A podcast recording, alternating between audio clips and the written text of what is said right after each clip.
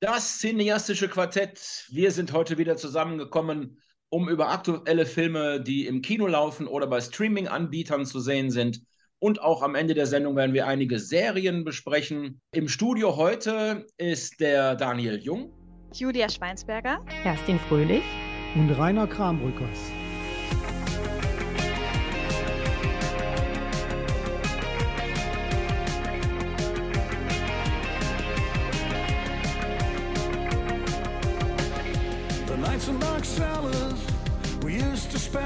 Rats in the subway.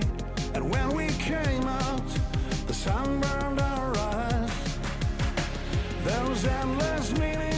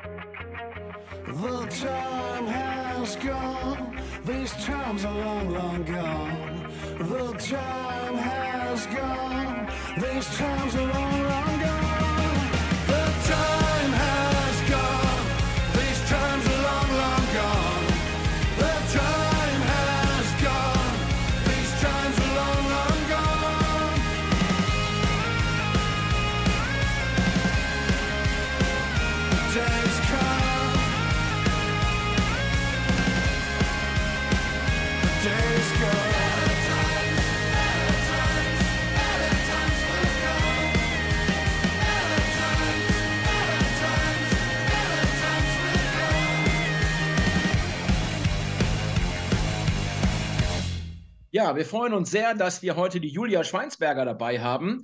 Die hat nämlich sofort gesagt, als die Susanne Neumann sagte, nein, ich möchte lieber mit meinem Mann am Starnberger See Urlaub machen äh, und kann nicht, hat sie gesagt, ich springe auf jeden Fall ein. Und ich musste mir natürlich jetzt auch ein bisschen was ähm, einfallen lassen für die Anmoderation, denn wir sprechen jetzt gleich über einen Film, ähm, den ich nicht gesehen habe. Aber ihr drei habt ihn gesehen. Ich habe äh, als Kind schon überhaupt kein Interesse an Puppen gehabt. Für mich war ein Ball immer viel interessanter. Ich habe dann jetzt ja gesehen, dass dieser Film Barbie ins Kino gekommen ist.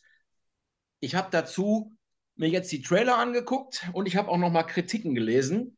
Und zwar habe ich da gelesen, dieser Film ist der Tod des Kinos. Und ich habe auch heute extra noch mal äh, im Cinema nachgeblättert. Die haben gesagt am Ende, als reine Komödie funktioniert Barbie 1a. Als Gesellschaftssatire bleibt der Film aber viel zu zahm. So, jetzt seid ihr dran und Julia, ich würde dich bitten, den Film vorzustellen und dass ihr danach in eine wunderbare Diskussion einsteigt. Ja, vielen Dank, Daniel. Ja, als du mich gefragt hast, ob ich äh, wieder bei eurem wundervollen cineastischen Quartett mitmachen möchte, da habe ich natürlich direkt zugesagt und war auch sofort, äh, war mir, mir war sofort klar, welchen Film ich gerne besprechen möchte. Und zwar äh, Barbie. Das habe ich auch noch äh, schon gesagt, bevor ich ihn überhaupt gesehen hatte, weil die Regisseurin Greta Gerwig mich sehr interessiert. Und ich bin ein sehr großer Fan von ihr. Und äh, ja, und Barbie ist ja wirklich gerade neben Oppenheimer der Kinofilm der Stunde. der war jetzt fünf Wochen lang auf der Spitze der Kinocharts und hat schon ein weltweites Einspielergebnis von 1,279 Millionen Dollar. Also das ist ähm, fast äh, an dem bisher erfolgreichsten Film 2023 dran, nämlich Super Mario äh, Brothers mit 1,355 Millionen Dollar. Und ähm, ja, und ich ähm, schätze mal, wenn das so weitergeht, dass äh, Barbie diesen Film auch sogar noch einholen wird. Ja, ich muss auch sagen, ich habe diesen Film, ähm, ich habe mich da sehr drauf gefreut, weil ich auch im Vorhinein schon sehr viele Interviews gelesen habe mit Greta Gerwig. Der war ja jetzt vielfach besprochen und wurde auch dann von den KritikerInnen sowohl geliebt als auch verrissen, so wie du das gerade schon erwähnt hast, Daniel. Und äh, ja, niemand kommt ja aktuell um den Barbie-Hype herum. Pink ist die absolute Trendfarbe geworden und ähm, ja, wenn man so irgendwie durch die Stadt geht, ist überall Barbie-Merch in jedem Schaufenster. Und ich habe auch das Gefühl, so jetzt so in meiner Bubble, bei mein, in meinem Freundeskreis wurde noch nie über einen Film so viel diskutiert wie über diesen. Und deshalb wollte ich den auch unbedingt hier besprechen, weil ich das Gefühl habe, der Film hat jetzt schon Mediengeschichte geschrieben. Also es ist ein richtiges popkulturelles Ereignis. Und äh, ich sage schon mal vorab jetzt, egal wie wir den gleich besprechen, das ist auf jeden Fall ein absolutes Must-See. Aber warum geht es denn überhaupt? Es geht natürlich um Barbie und zwar geht es um die Original-Barbie, also die von 1959, gespielt von Margot Robbie, also blond, schlank, lange Beine, wie man sich diese stereotype Barbie eben vorstellt. Und ähm, es beginnt auch mit einer sehr interessanten Szene, nämlich mit einer, die äh, eine Reminiszenz an Odyssee im Weltall ist, äh, wo nämlich quasi die Barbie erscheint und endlich mussten die kleinen Mädchen nicht mehr mit Babypuppen, also Kinderpuppen, äh, Muttersein üben, sondern konnten endlich mit Barbie alles sein, was sie immer sein wollten. Also von Astronautin bis Friedensnobelpreisträgerin. Und ähm, das ist tatsächlich so, dass Ruth Handler, also die Erfinderin und Mattel-Gründerin, tatsächlich für ihre Tochter Barbara, deshalb auch der Name Barbie, diese äh, Puppe erfunden hat, weil sie gemerkt hat, dass ihr Sohn wahnsinnig viele Möglichkeiten für Spielsachen hat, so wie du gerade schon gemeint hast, Danny, zum Beispiel Fußbälle oder irgendwelche verschiedenen Soldatenpuppen. Und im Grunde ist das ja ein feministischer Gedanke, dass Ruth Handler dann gesagt hat, warum gibt es für meine Tochter irgendwie nur diese Kinderpuppen? Sie soll doch auch die Möglichkeit haben, ganz viel Verschiedenes zu machen.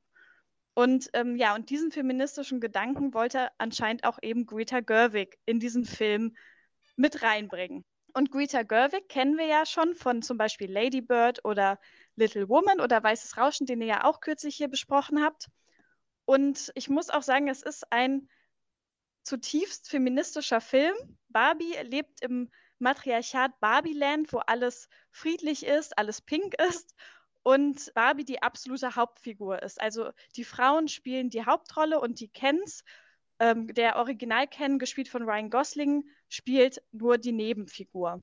Und in diesem Matriarchat ist alles perfekt bis äh, auf einmal Barbie ganz negative Gedanken hat, also zum Beispiel über den Tod nachdenkt und dann am nächsten Morgen aufwacht und ihre Füße, die ja sonst immer so auf Zehenspitzen geht, wie man das von den Puppen kennt, sind auf einmal auf dem Boden der Tatsachen sozusagen. Also sie hat auf einmal Plattfüße. Und alle wundern sich, wie das sein kann, warum das auf einmal so ist. Und dann geht sie zu Weird Barbie. Das ist auch eine ganz tolle Szene. Weird Barbie wird gespielt von Kate McKinnon und das ist eine Barbie, mit der zu, zu, viel gespielt wurde. Die hat abgeschnittene Haare, ist im Gesicht total bemalt und ist immer im Spagat. So eine Barbie hatte ich übrigens auch. Also ich äh, konnte da sehr relaten. Und die schickt sie dann mit einer Birkenstock-Sandale in die reale Welt, also in unsere Welt, weil sie dort die Person finden muss, die mit ihr spielt. Und dann geht sie zusammen mit Ken nach Kalifornien, also in unsere Welt, und erlebt das komplette Gegenteil vom Barbie Land, nämlich das pure Patriarchat. Und ähm, sie erlebt das natürlich als sehr, sehr negativ. Und Ken hingegen erlebt das Patriarchat aber als Erleuchtung und wird endlich wahrgenommen und hat auf einmal total größenwahnsinnige Vorstellungen, will auf einmal ins Krankenhaus gehen und direkt operieren, weil Ken ja alles kann in dieser Welt, im Patriarchat. Und ähm, ja, und dann gibt es noch einen weiteren Zweig. Und zwar spielt Mattel selbst auch eine Rolle, nämlich der CEO von Mattel, gespielt von Will Ferrell, bekommt mit, dass Barbie geflohen ist und möchte sie wieder einfangen. Genau, und das sind so diese Handlungsstränge und dann ist es so, dass Ken früher als Barbie zurück nach Barbiland reist und eben dort das Patriarchat einführen will. Und ich glaube, hier höre ich mal auf, bevor wir irgendwie alles verraten. Ich, ich würde äh, gerne auch noch, also äh, ich bin nämlich auch so ein bisschen ambivalent, aber da würde ich dann vielleicht gleich einmal zu kommen. Ich möchte jetzt nicht so lange am Stück reden, deshalb. Aber dann, äh, genau. Wahrscheinlich sind wir da, sind wir da auf derselben Seite. Also ich stimme da absolut zu, was du schon gesagt hast. Äh, also ich bin natürlich auch Riesenfan von Greta Gerwig und ich muss sagen, wenn sie jetzt den Film nicht gedreht hätte, weiß ich nicht, ob ich mir vielleicht angesehen hätte, eher nicht. Ich glaube, dass ein großer Teil der Menschen, die im Kino waren, zumindest habe ich das erlebt, als ich vor Ort war, äh, dass denen nicht unbedingt klar war, worum es geht, sondern dass die einfach so eine Art Super Mario nur als Barbie-Film erwartet haben und irgendwie gar nicht geschnallt haben, was denn hier die Botschaft ist und worum es geht. Also ich glaube, dass dieser hohe Anteil der, der Leute, die im Kino waren, auch darauf zurückzuführen ist, dass sich viele damit überhaupt nicht auseinandergesetzt haben, einfach ins Kino gegangen sind und dann gemerkt haben, ach so, hier geht es auch um Barbie, aber irgendwie ist da noch eine andere Botschaft. Und natürlich, man muss sagen, und das finde ich so ein bisschen schade an dem Ganzen, es ist natürlich ein riesen Marketing-Coup von Mattel. Ne? Also äh, bei denen klingeln natürlich jetzt die Kassen ohne Ende, aber andererseits hätte man den Film auch nicht drehen können, äh, glaube ich, ohne äh, deren Mittun oder ohne die, das Thema. Also ich fand den Film auch gut. Ich finde ihn sehr witzig gemacht. Es ist sehr schlau.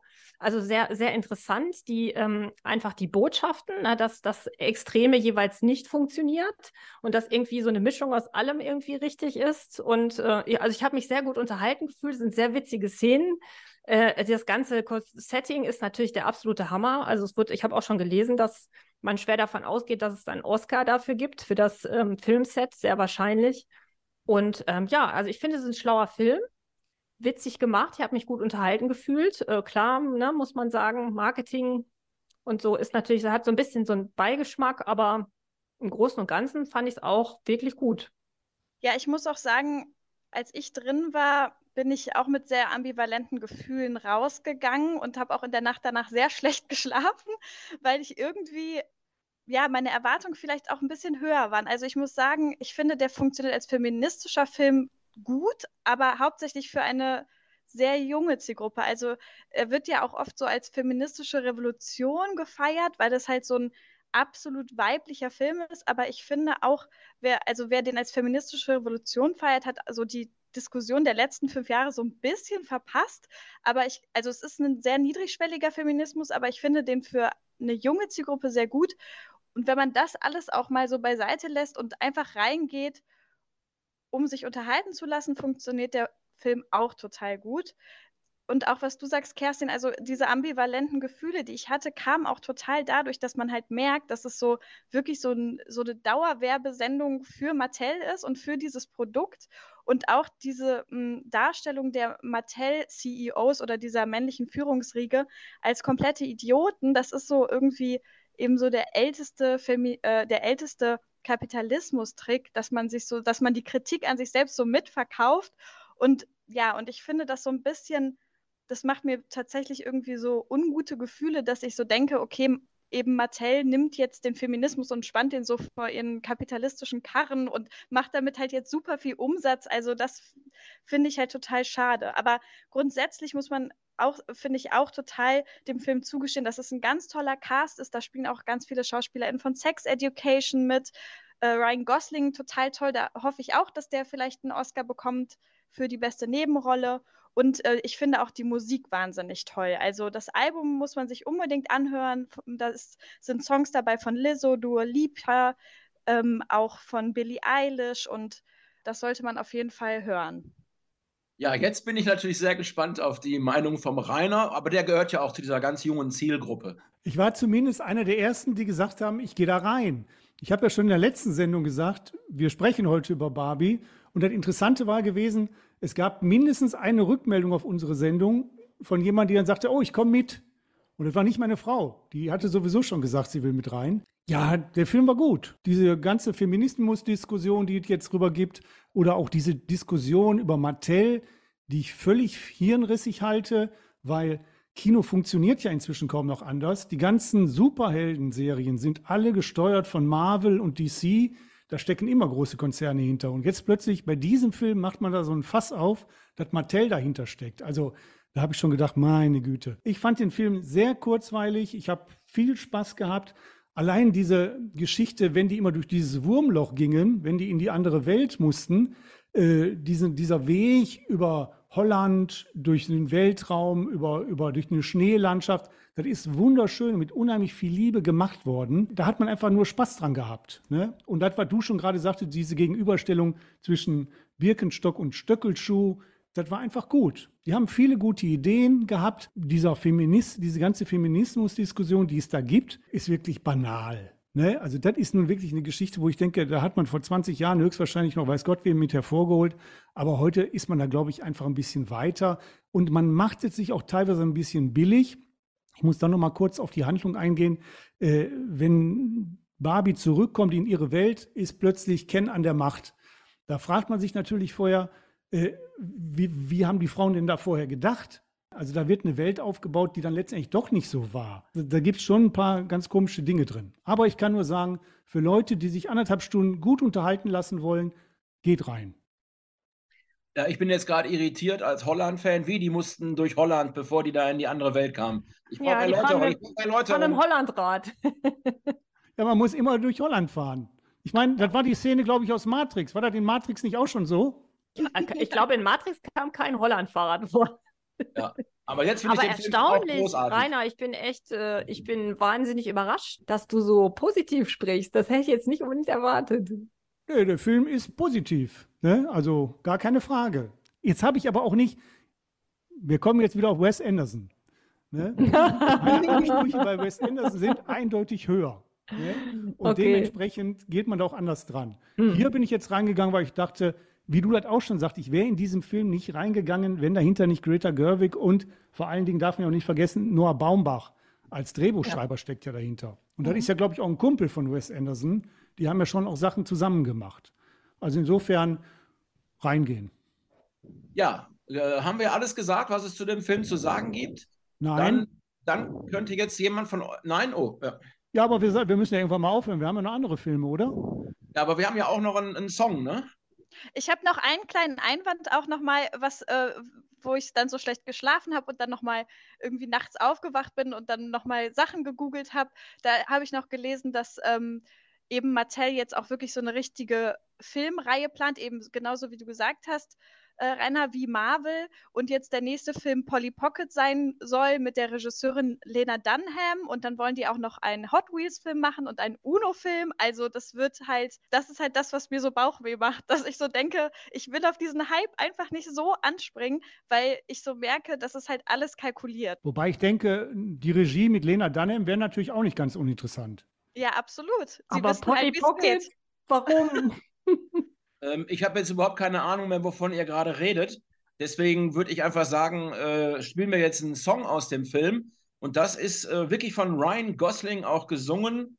Und äh, du hast noch Hintergrundinformationen dazu, Kerstin. Und zwar ist der Song im Original von Matchbox 20 äh, ein sehr, sehr guter Song, auch im Original. Und ich liebe die Band und den Song.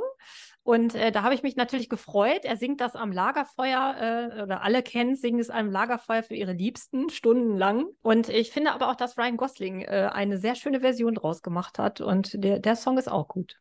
Vielleicht an dieser Stelle nochmal ein kurzer Hinweis für die Leute, die uns über Spotify hören. Die können diesen wunderbaren Song ja leider nicht hören, aber sie kommen über unsere Playlist zurückgedreht und vorgehört an die Songs. Zurückgespult. Zurückgespult höre ich gerade. Zurückgespult und vorgehört. Also einfach eingeben, zurückgespult. Aber jetzt spielen wir den Song.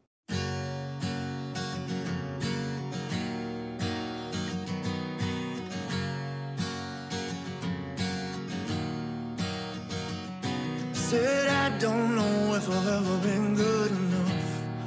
I'm a little bit rusty and I think my head is caving in. And I don't know if I've ever been really loved. But hand that's touched me and I feel like something's got to give. And I'm a little bit angry. Well, this ain't over.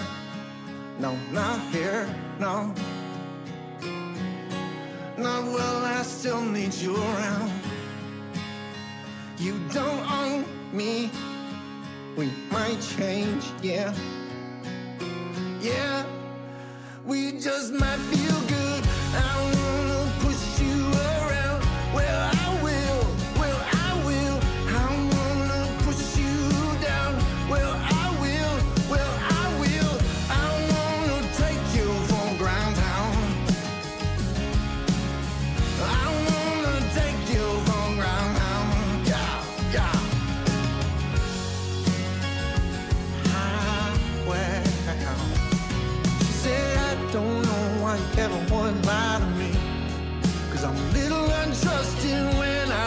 that the truth is gonna hurt you. And I don't know why you couldn't just stay with me. Couldn't stand to be near me when my face don't seem to wanna shine. Cause I'm a little bit dirty, oh well. Don't just stand there saying nice things to me. i I've been cheated, I've been wrong me, yeah, but I can't change. I won't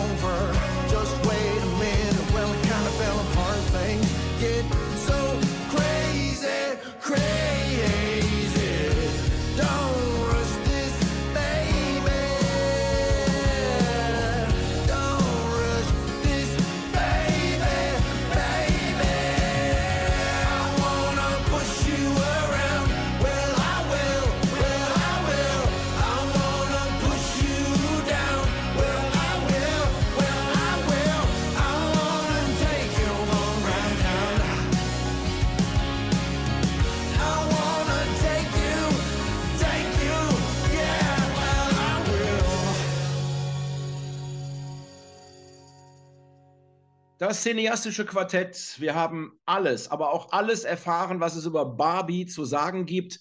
Und drei von uns Vieren sagen, das ist ein großartiger Film. Äh, vielleicht auch wirklich ein Hinweis nochmal für alle, die den Film sehen wollen. Geht ins Kino und bildet euch eine eigene Meinung. Das, äh, was auch ganz groß zurzeit diskutiert wird, ist der Film Oppenheimer. Und äh, der Rainer hat den auch gesehen. Ein Drei-Stunden-Schinken. Rainer, bitte. Ja, der Film erzählt die Geschichte von J. Robert Oppenheimer.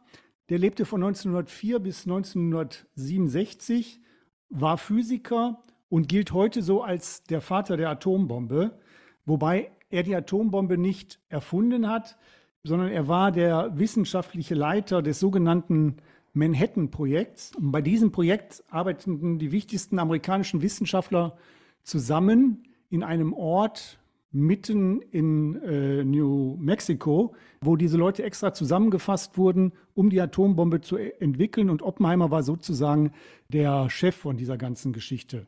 Oppenheimer ist aber nicht nur deshalb eine interessante Person, weil er eben als der Vater der Atombombe gilt, sondern er ist auch deshalb spannend, weil er die Entwicklung der Atombombe später in Frage gestellt hat und auch wirklich dann bei der Weiterentwicklung, nämlich bei der Wasserstoffbombe, bewusst nicht mehr mitgearbeitet hat. Also an Oppenheimer stellt sich immer wieder die Frage, wo sind die Grenzen von Wissenschaft und was darf Wissenschaft alles leiten? Das ist eine Frage, die wir heute bei KI und ähnlichen Dingen oder Genforschung immer wieder haben. Der Film hat, wie der Daniel gerade schon sagte, eine Laufzeit von 180 Minuten und läuft auf drei Zeitebenen. Eine Ebene spielt im Jahre 1954, in der sich Oppenheimer vor einer Sicherheitsanhörung stellen muss. Und bei dieser Sicherheitsanhörung erzählt er sozusagen seinen Lebenslauf. Das ist dann sozusagen die zweite Ebene des Films. Und in einer dritten Zeitebene geht es darum, äh, die spielt im Jahre 1959, da handelt es sich um einen Senatsausschuss. Und hier geht es um den ehemaligen Leiter der amerikanischen Atombehörde, Lewis Strauss, der von diesem äh, Ausschuss als Handelsminister bestätigt werden soll. Da der aber vorher eine sehr, diffuse Rolle äh, bei der, ich sag mal, Schlechtmachung von Oppenheimer spielte, fiel er bei dieser ähm, Sicherheitsanhörung dann später durch. Aber diese Sicherheitsanhörung wird da auch recht ausführlich dargestellt. Oppenheimer ist ein sehr interessanter und auch teilweise äh, sehr spannendes Biopic. Manchmal ein Polit-Thriller, manchmal ist er auch so ein bisschen Krimi. Die drei Zeitebenen, die auch vielfach durcheinander gehen, führen aber dazu, dass man schon ja, sehr genau aufpassen muss und dass es durchaus auch passiert, dass man hin und wieder auch mal den Überblick verliert. Äh, dazu kommt noch, dass wirklich eine Vielzahl von Figuren und Personen in diesem Film auftaucht, so dass ich mir immer wieder die Frage stellte, wer ist es denn jetzt gerade oder wo sind wir hier in dem Film? Das ist schon manchmal recht schwierig nachzuvollziehen. Leuten, die in den Film reingegangen sind, habe ich nachher immer empfohlen, guckt vorher mal euch den Wikipedia-Eintrag an zu Oppenheimer, um einfach mal so ein bisschen schon einen Blick zu haben, bevor man da weitermacht. Ansonsten hat der Film ein riesiges Star-Aufgebot. Emily Blunt spielt die Frau von Oppenheimer. Äh, Matt Damon spielt General Groves. Der ist sozusagen der militärische Leiter des Manhattan-Projekts. Robert Downey Jr. spielt Lewis Strauss als ein Gegenspieler. Dazu kommt Marami Malek, Kenneth Branagh, Gary Oldman und Matthias Schweighöfer. Ähm, die Hauptrolle spielt Killian Murphy, ein Schauspieler, der, den ich bisher überhaupt gar, gar nicht so wahrgenommen habe, obwohl er schon in einigen Filmen, in denen ich war, auch eine Rolle gespielt. hat. Er war in Dunkirk dabei, Quiet Place 2 und ähnlichen Filmen. Er ist aber wohl insbesondere deshalb bekannt, weil er die Hauptrolle in Peaky Blind Blinders gespielt hat. Ne? Daher kennt man ihn. Ich war so ein bisschen hin und her gerissen, wie er die Rolle so spielt, weil er meistens mit einem sehr stoischen, arroganten Gesicht durch diesen Film läuft und relativ wenig Mimik an den Tag legt. Einerseits beeindruckt das schon, aber andererseits habe ich auch immer wieder gedacht, boah, ich finde es so ein bisschen eintönig über die Dauer von ja, fast drei Stunden. Insgesamt war der Film gut. Er hat aber sicherlich auch insgesamt Längen und man hätte ihn sicherlich kürzer machen können. Da sind Sequenzen drin, äh, wo ich dachte, mal, die hätte es auch wegfallen lassen können. Allein, ich nehme mal nur einen Part. Matthias Schweighöfer spielt in, dieser, in diesem Film Heisenberg und äh, hat dann einen kurzen Auftritt, wo ich denke, ja, der hat mich nicht weitergebracht. Das, was, was äh, äh, Schweighöfer da erzählt, habe ich innerlich sowieso nicht verstanden. Hätte man auch weglassen können. Aber insgesamt würde ich sagen, Oppenheimer lohnt durchaus einen Kinobesuch, aber man muss sich immer vergegenwärtigen, 180 Minuten sind schon verdammt lang. Danke, Rainer. Das ist im Grunde auch das, was meine Söhne mir gesagt haben. Die waren nämlich beide drin und äh, die beide auch der Meinung waren, wirklich ein guter Film, aber zu lang.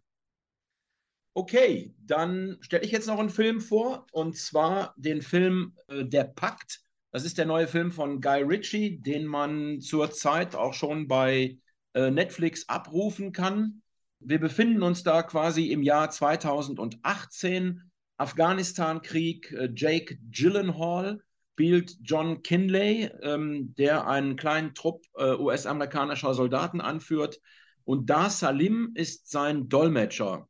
Da Salim ist ein dänischer Schauspieler, den man äh, wahrscheinlich schon in Borgen oder Die Brücke gesehen hat, der auch selbst in Tatortproduktionen hier in Deutschland mitspielt. Und äh, die so, sind auf der Suche nach einem Waffenlager und ger geraten in, dabei in einen Taliban-Hinterhalt. Äh, und die ganze Truppe wird quasi getötet, außer diese beiden, die überleben. Äh, die versuchen also, sich dann irgendwie durchzuschlagen, zurück zum Luftwaffenstützpunkt Bagram. Ähm, aber auf dieser Flucht wird Jake Gyllenhaal äußerst schwer verletzt. Und ähm, ja, Ahmed, also Dar Salim, schafft es aber, die, die Taliban, die noch da sind, äh, zu töten und versucht jetzt, Jake Gyllenhaal zurück nach Bagram zu tragen mit einer Bahre, die er baut. Er hat zwischendurch kann er sich mal ein Auto besorgen. Das sind 100 Kilometer, die er zurücklegen muss. Und kurz bevor er dann wirklich äh, es geschafft hat, ihn zurückzubringen, geraten die nochmal in einen Taliban-Angriff. Und äh, Ahmed kann auch da wieder die Taliban töten, aber die US-Truppen, die kommen, nehmen ihn fest. Und Jake Gyllenhaal ist eh ohne Bewusstsein, kriegt das alles nicht mit. Und der nächste Cut ist dann, dass man äh, Gyllenhaal wieder in den USA sieht. Man hat ihn rübergebracht, er war im Krankenhaus, sitzt jetzt zu Hause bei seiner Frau und ihm wird klar, dass er die ganze Geschichte nur überlebt hat, weil sein Dolmetscher sein Leben gerettet hat. So, und sein Dolmetscher ist irgendwie in Afghanistan eine Berühmtheit geworden, weil diese Geschichte, dass er seinen ähm, Soldatenfreund da 100 Kilometer äh, nach Hause gebracht hat, äh, hat dafür gesorgt, dass alle Taliban hinter ihm her sind. Der ist mit seiner Familie im Untergrund und äh, Gyllenhaal versucht in, in den USA über die US-Militärbürokratie Visa-Anträge zu bekommen, dass er, in, äh, dass er rüberkommen kann, aber das ist dann doch schwieriger als erwartet. Und es kommt dann, wie es kommen muss. Er entscheidet sich, ihn selbst zu holen, kehrt also nach Afghanistan zurück und bittet auch seinen Vorgesetzten, der ihm noch was schuldig ist, dass er parallel sich um Visa-Anträge kümmert. Das, äh, ich will jetzt das Finale dann quasi nicht vor, äh, vorausnehmen, aber das ist im Grunde der Film. Im Abspann sieht man noch, dass ähm, nach dem, äh, wird nochmal gesagt, dass nach dem Abzug der US-Truppen, Trump hat ja alle zurückgeholt, ähm, 300 Dolmetscher sofort hingerichtet wurden von den Taliban und auch heute Tausende da im Untergrund leben und das eine ziemlich abgefahrene Situation ist. Dass das jetzt ein Guy Ritchie-Film war, ist für mich so dass das Verrückteste an der Sache.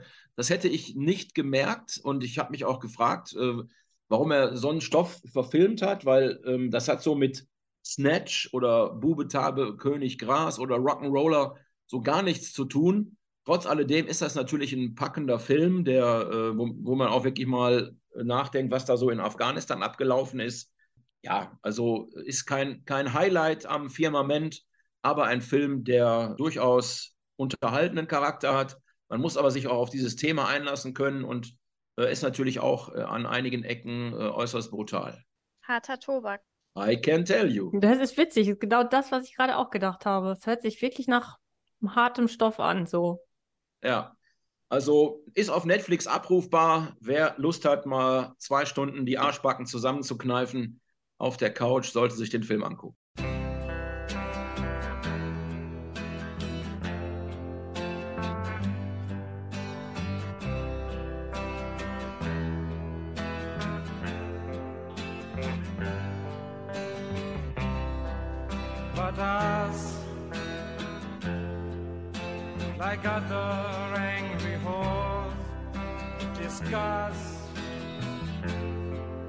What threats were made before. We don't need them anymore.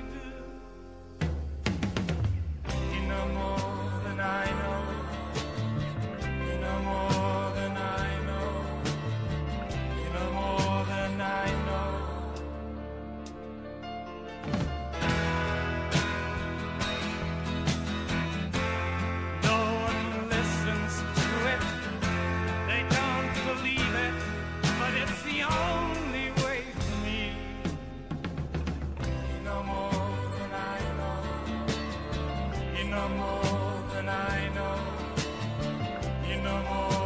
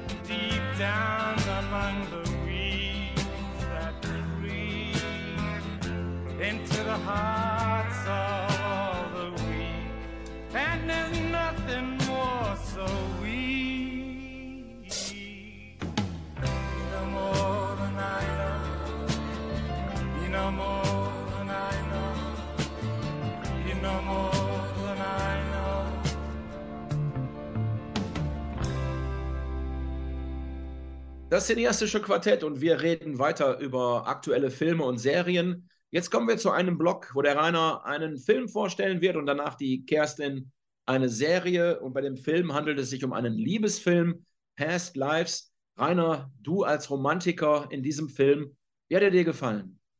Genau, ich als Romantiker war genau an der richtigen Stelle. Past Lives von Celine Song, ein amerikanischer Film, der aber auch starke koreanische Einflüsse hat. Past Lives, ich will es vorwegschicken, ist ein sehr gelungener Film und er erzählt die Geschichte von einem Mädchen und einem Jungen in, Seoul, in Seoul, und beide ungefähr elf, zwölf Jahre alt, die befreundet sind und viel Zeit miteinander verbringen.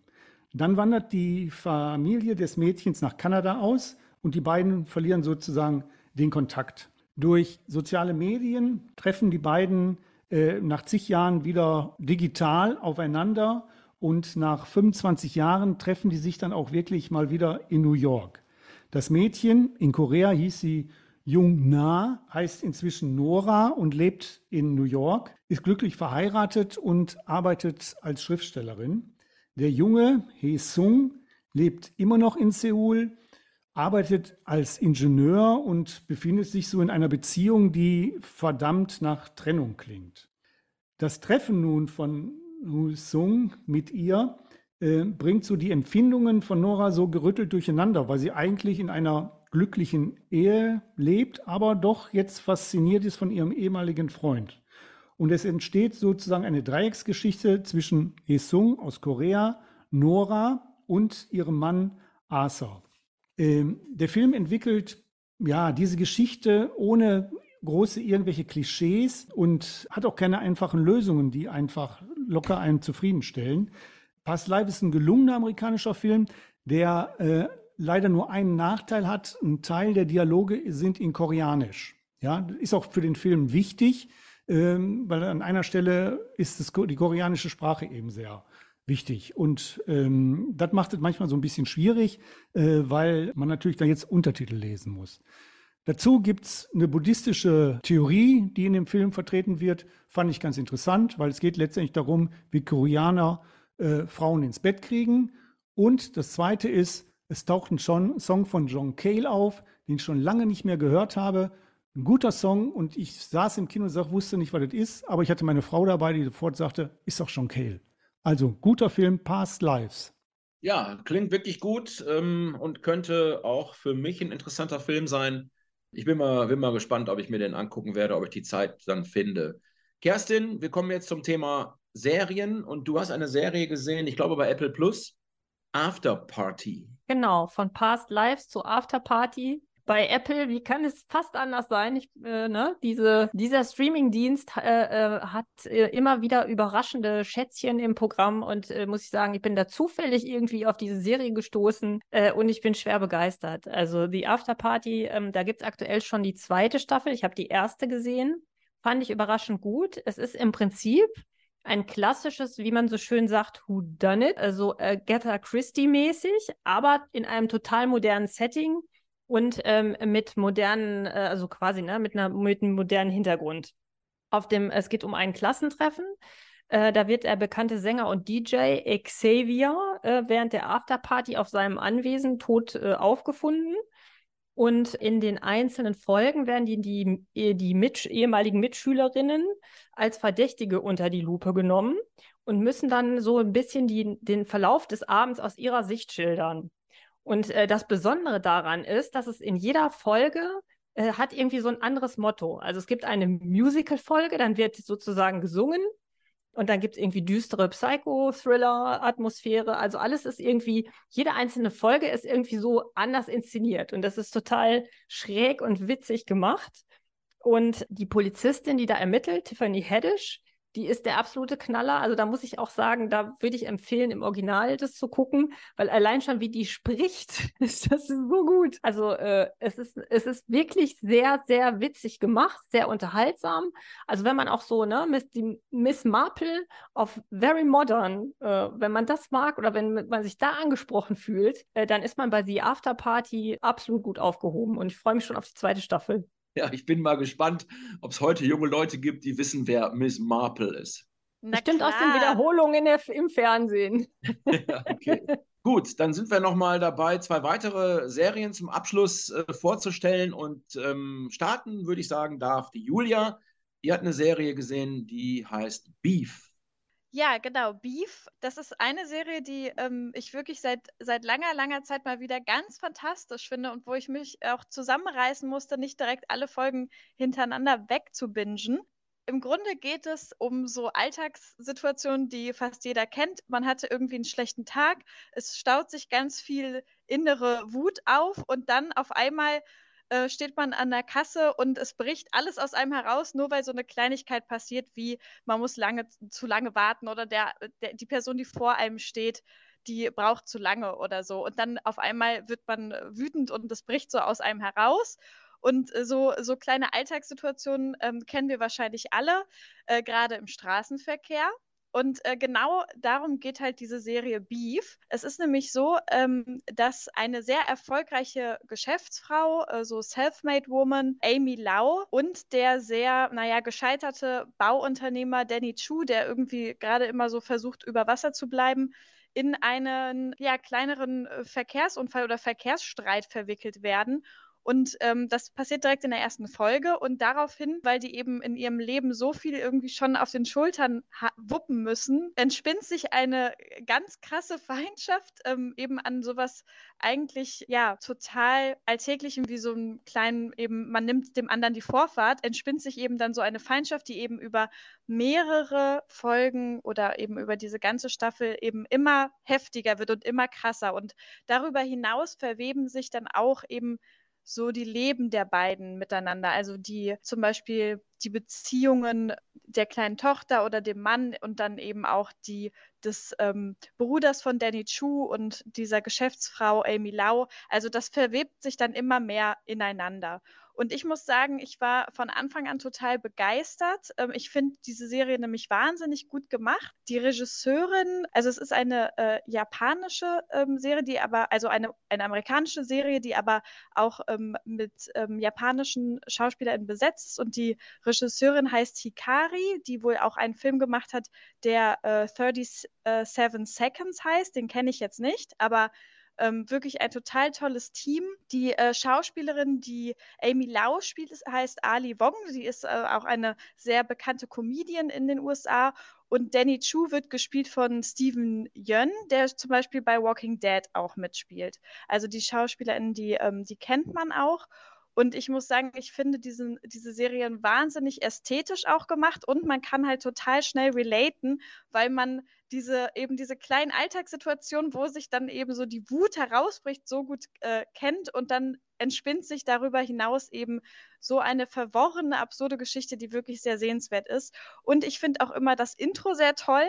Das muss ich noch kurz erwähnen, weil es auch immer ähm, eben stilistisch und ästhetisch so besonders gemacht ist. Man sieht dann immer ein Gemälde aus der ähm, klassischen oder aus der bildenden Kunst, was eben auch so bestimmte Situationen darstellt, die zu dieser Folge passen. Und die Folgen haben auch wahnsinnig schöne Titel, zum Beispiel Die Vögel singen nicht, sie kreischen vor Schmerz. Oder zum Beispiel äh, Ich bin bewohnt von einem Schrei. Also auf Englisch I am inhabited by a cry. Und das finde ich, also es hat eine wahnsinnige Poesie. Und trotzdem geht es eben um eben Beef, also zwar, also nicht um Fleisch, sondern wenn zwei Leute halt Streit haben. Und ähm, das finde ich eine wahnsinnig schöne Kombination, diese po Poesie und gleichzeitig eben dieses, dieses Harte. Erinnert mich ein bisschen an äh, Falling Down mit Michael Douglas, wo der ja irgendwie um 11 Uhr, äh, 11 Uhr 1 bei McDonalds kein Frühstück mehr bekommt und danach total ausrastet. Ähm, Ähm, scheint irgendwie der Zeitgeist zu sein, dass, dass sowas äh, den Leuten dann auch tierisch auf die Nerven gehen kann. Ich Absolut. Ähm, wollte Und nur noch mal eben sagen, ach so, sorry. Alles gut, ich wollte nur sagen, genau, und zumal eben in dieser, in dieser schnelllebigen Zeit, wo man irgendwie so vielen Reizen ausgesetzt ist, ich glaube, da können sehr viele ja, sich mit identifizieren. Unter anderem ich, muss ich sagen. Und äh, ich habe noch zu vergessen zu, äh, ich habe noch vergessen zu erwähnen, die läuft auf Netflix. Kerstin, Ich wollte noch sagen, auf Netflix gibt es auch das Soloprogramm von Ali Wong, äh, was sich auch absolut lohnt, weil die ist total klasse. Also ich bin auch Fan von dieser Frau, das ist so witzig und das lohnt sich auch. Also kann man auch sich gut angucken. dann sind wir jetzt fast am Schluss. Ich habe noch was zu sagen zur Serie 1923. Und ich kann auch der Kerstin sagen, die ja immer Apple äh, hier ähm, ganz groß featured. Ich habe mich jetzt angemeldet bei Paramount Plus, weil ich gesehen habe, alles, was da so läuft, interessiert mich tierisch. Äh, sind all die Serien, auch die äh, Tyler Sheridan geschrieben hat, der äh, auch natürlich auch für das Yellowstone-Universum zuständig ist und ja auch äh, 1883 schon als, als Prequel gemacht hat. Und jetzt geht es halt äh, in diesem Yellowstone-Universum um das Jahr 1923. Die Familie Dutton, die Ranch in Montana. Helen Mirren und Harrison Ford spielen da Kara und Jacob Dutton. Ähm, und das hat die ganze, diese ganze Serie hat drei große ähm, Handlungsstränge. Zum einen natürlich das, was auf der Ranch passiert. Es wird, es ist eine große Dürre, die Rinder haben kein Futter. Die Schafzüchter klauen quasi den Rindern das Futter. Es kommt zu Krieg unter den Farmern, äh, was schon wirklich gut gemacht ist.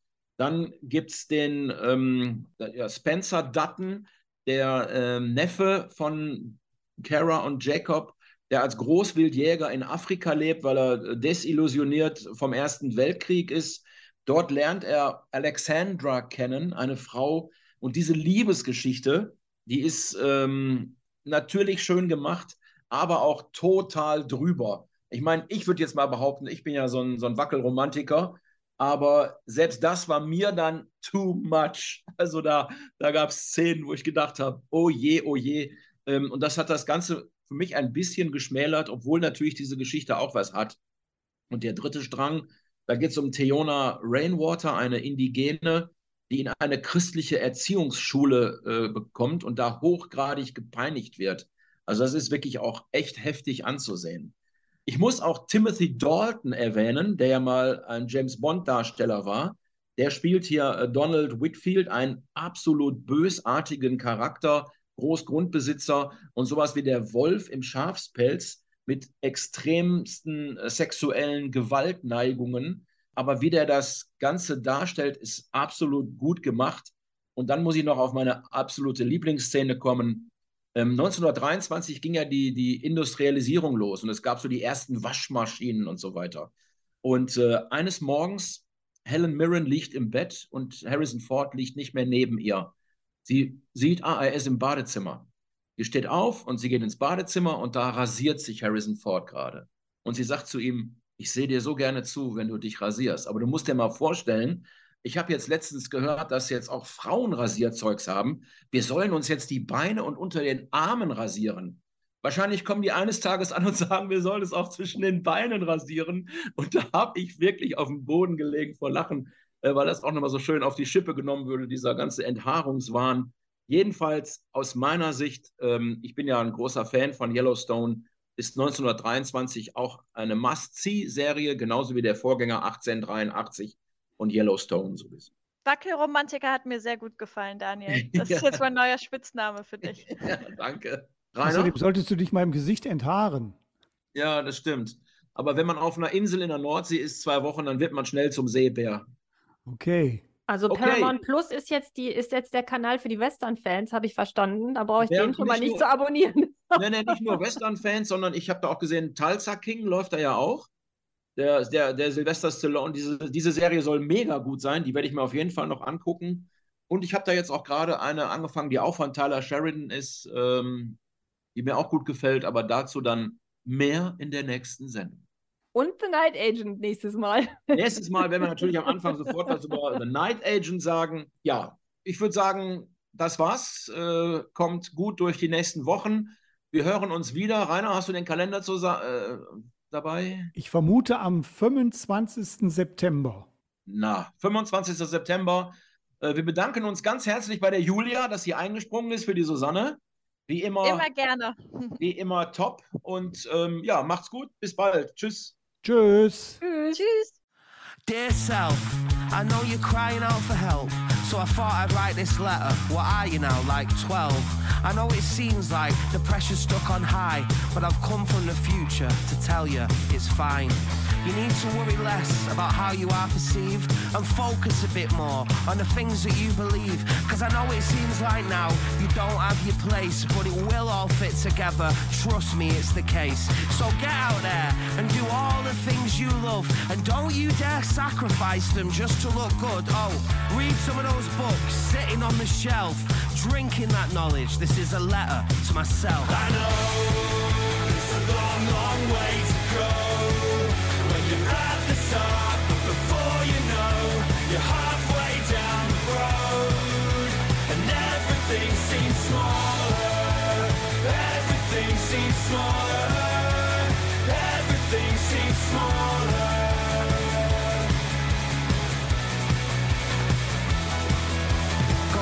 on your parents, they don't know what they're doing. Actually, they're still growing up, mate. They're only human. Your teens and your 20s will fly by in a flash. So cherish every moment, embrace every laugh. You're gonna find films and the songs of the Smiths, and in that whole universe for you to exist. It's gonna teach you that others feel the same way. They're gonna be your friends, they're still your friends today. All your greatest days are still yet to come. There will be heartbreak, but there'll be so much love. And that girl from school, you think there's no one better? She's not the one for you, mate. Just forget her. I know there's a long, long way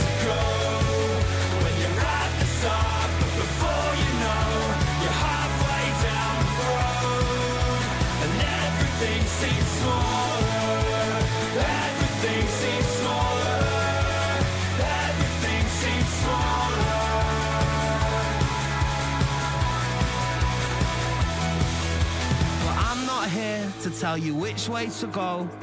That's a decision you've got to make on your own, and you're gonna make mistakes, but from each you will learn. For every wrong turn is experience earned. And trust me, it's a journey, it's happening now, and you're gonna do so many things that make you proud. Don't get me wrong, it's not all plain sailing. There's times you're in front and times that you're failing. The world is so much bigger than the one at school, and if you saw me now, you'd probably think I was cool. So work hard and leave nothing to look. Every time you fall, you will get up. Don't rush, take some time to be a kid, and don't beat yourself up for stupid stuff you did. Trust me, I know exactly what you're going through. Love yourself. Yours sincerely, you. There's a long, long way to go when you're at the start, but before you know,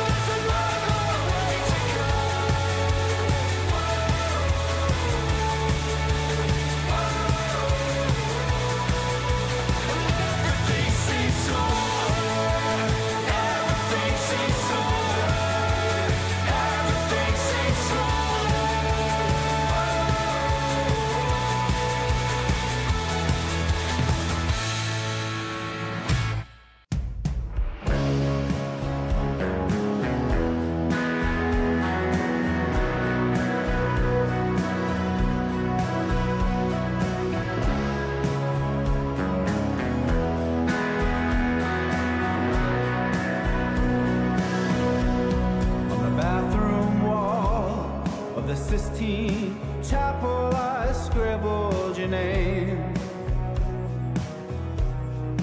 I showed up for inspiration, but this is all that came. There's a higher law that's somewhere way out of reach. Can't even make it to the second floor my head on the line. My head's on the line. I keep coming it fits like.